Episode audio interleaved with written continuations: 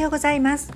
ボイスオブウーマンパーソナリティの鶴香織です。この番組はファッションのお悩みや女性のマインド解放軸とした明日がちょっと生きやすくなるそんな tips を紹介しています。おはようございます、えー、3連休の最終日ですが月曜日ということなので週始めになりますね。なんか10月も始まったかななんて思ったらもう10日でしょう。私は今日はね、えーと、はっちゃんのエステサロンアクリアクリに行ってきましてですねボボーテドアクリっていうのが正式名称なんですけどアクリさんに行ってお腹の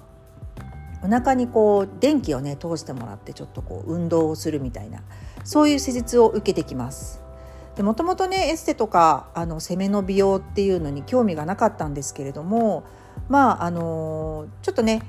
コロナ禍でお世話になっていた時のチケットがまだ残ってるっていうことではっちゃんがねあの今回ご好意でそのままチケット使えるよっていうことであのやらせていただいております。ねなんかできたら神戸にいる間に少しでも綺麗になって新天地に向かいたいなっていうふうにちょっと思っております。えーと、かなりね涼しくなってきたんですよね。で3連休まあまあお鍋食べたりお酒飲んだり昨日はね主人とあの近所でなかなか2人であの行きたい行きたいって言いながら行ってなかったイタリアンがあったんでねカジュアルイタリアンっていうのかなそこに行ってきたりして、まあ、結構のんびりとあの飲み食いしながら過ごしているんですけれどもまあ朝時間ねいつもは朝ライブがあったりとか私は週3回月水金5時半から朝ヨガをオンラインで受けておりますのでバタバタしちゃうんですよ。なのであの目覚ましはね365日1日もかけないんですけれどもまあその二度寝ができたりとか本当にこう時間を気にせずにぐーっと日の出と日の出までねあの眠れるっていう幸せをかみしめながらあの過ごしておりましてでなんかね猫ちゃんも私いつも4時とか4時半に起きる時は結構邪魔してくるんですよ。でもすぐ甘えてきたりとかするんだけど今はね6時ぐらいに起きてるんですねこの3連休は。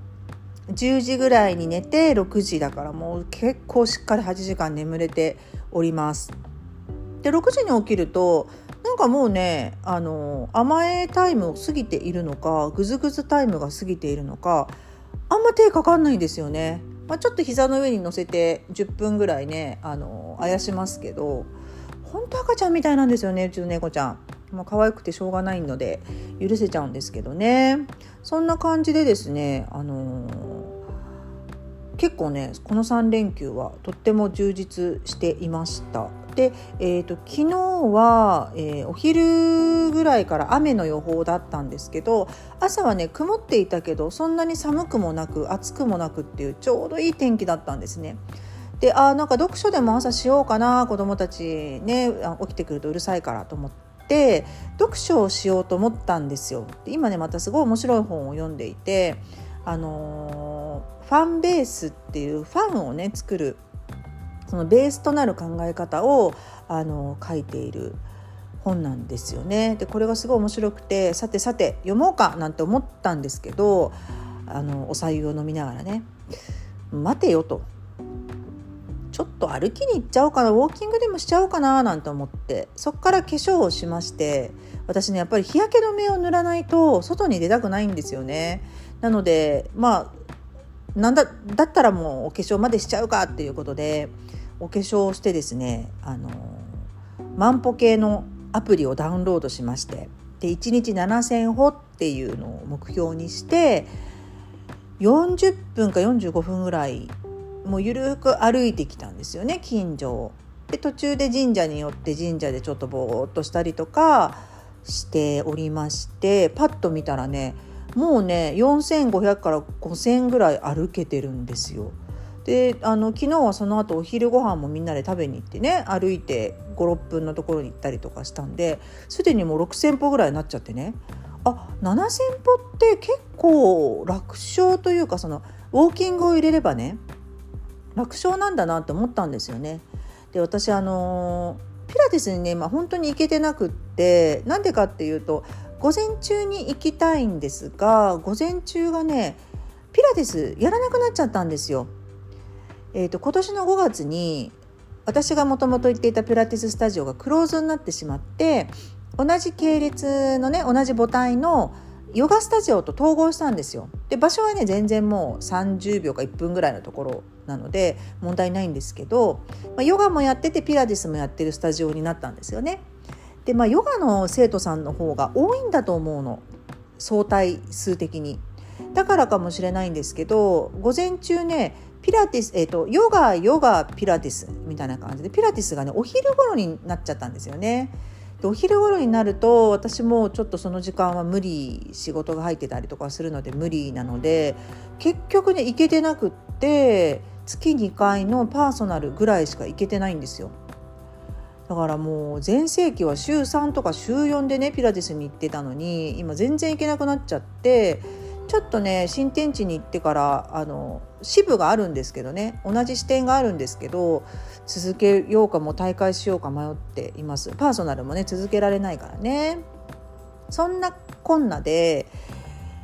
ウォーキングをねやろうかなと思ってるんですよ。でウォーキングってとにかくほら時間を選ばずに行けるし雨降ってたらもうやらないっていうふうに決めてて毎日やるよりかはもう自分の気持ちが乗った時にしようと思ってます。で私の場合はね結構ねサボらないのよ。人が見てなくてもサボらないタイプなんですね。だからまあストーリーズにあげたりとかねするからそういう意味ではこう人目につくようにわざとしてるんだけれどもあの誰も見てないからって言ってサボったりはしないのよね。昔はそんなことなかったんですよめちゃめちゃサボってたんだけどもう今はさ仕事も誰に強制されてやってるわけでもないしとにかく全部自分で選んで生活ができてるんですね。なのであの私はもう歩くって決めるっていうのもあの無理なく決められてる何かにせかされてるとかっていうわけじゃなくて、まあ、できたら5キロぐらい体重は落としたいんだけれどもそこもねそっちが目標になっちゃうと違うじゃないですかあの苦しくなっちゃうからやる方がね。なのでもうゆるく今日は天気がいいし暑くもなく寒くもなくあウォーキングにぴったりじゃんっていう時にやろうかなって思ってます。で万歩計をやっぱりつけて、えーと、歩数をですね意識するとあこんなんでも結構行くんだなっていうのが分かったので今までスーパーにね買い出しに行く時にママチャリで行っていたのを歩きにしようもう行き帰り10分ぐらいだけど10分15分だけど全然違うんですよねきっと。だからやってみようと思ってます。なので涼しくなってきてからやり始めたことって言ったらまだ1日しかやってないけどウォーキングとあとはねお鍋。この連休中に鍋をねあの食べ今シーズン初鍋ですね。でうちはねもうね決まったやつがあるのよ。ミツカンかなんかが出てから出てる本当にスーパーとかにもどこにでも売ってるんですけど、えーと、何だったっけな辛味噌鍋みたいなやつがあるんですね。ミツカンから出てるやつね。それがねすっごく美味しいの。でそれにも白菜とかえーと、きのこ豚肉をあともうたっぷりのネギ。あんまり具材多くしないんですけどね吸っちゃうからさ。もうたくさん入れてでも最後雑炊で締めるみたいなのをがもう私も主人も大好きなのね。であのお鍋って何がいいかってまずカロリー面がいいですよね。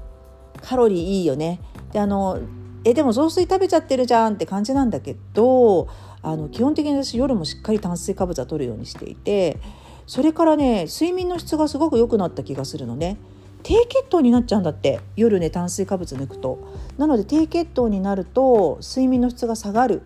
し歯ぎしりをしちゃったりとかこう寝つきが悪かったり寝覚めが悪かったりするんだって。だからしっかり炭水化物は取ってますと。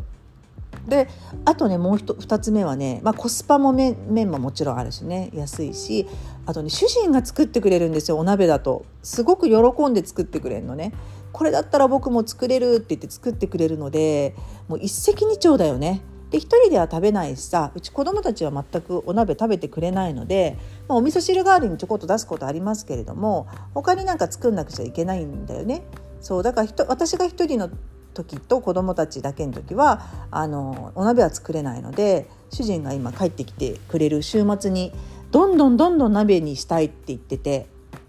今日のね夜もね鍋にしようと思ってます